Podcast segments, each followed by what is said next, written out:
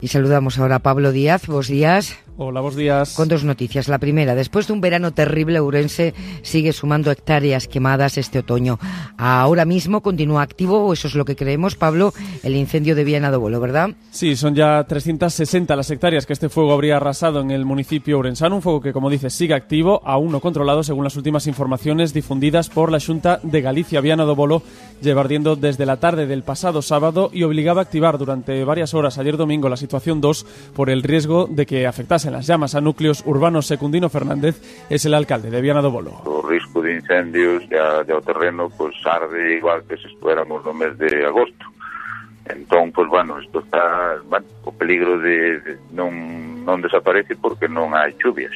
Se lamenta el alcalde, y no es el único de la provincia de Ourense, de la falta de lluvias, de la sequía que convierten en este caso al Concello de Viana do Bolo en un polvorín. Y además, Pablo, no llueve. La falta de lluvia no ayuda precisamente a apagar incendios e incluso la Junta de Galicia puede declarar la alerta por sequía esta semana.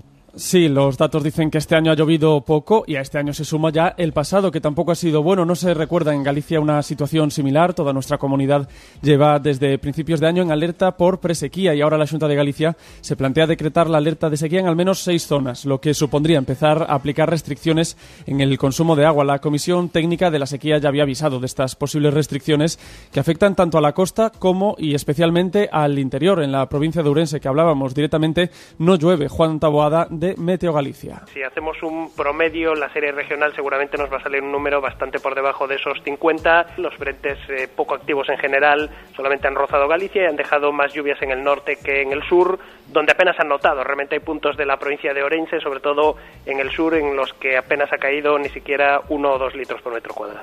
Así que ganaderos y productores ya se están viendo afectados. Desde hace meses alertan de que es inviable para ellos que esta situación se mantenga mucho más en el tiempo.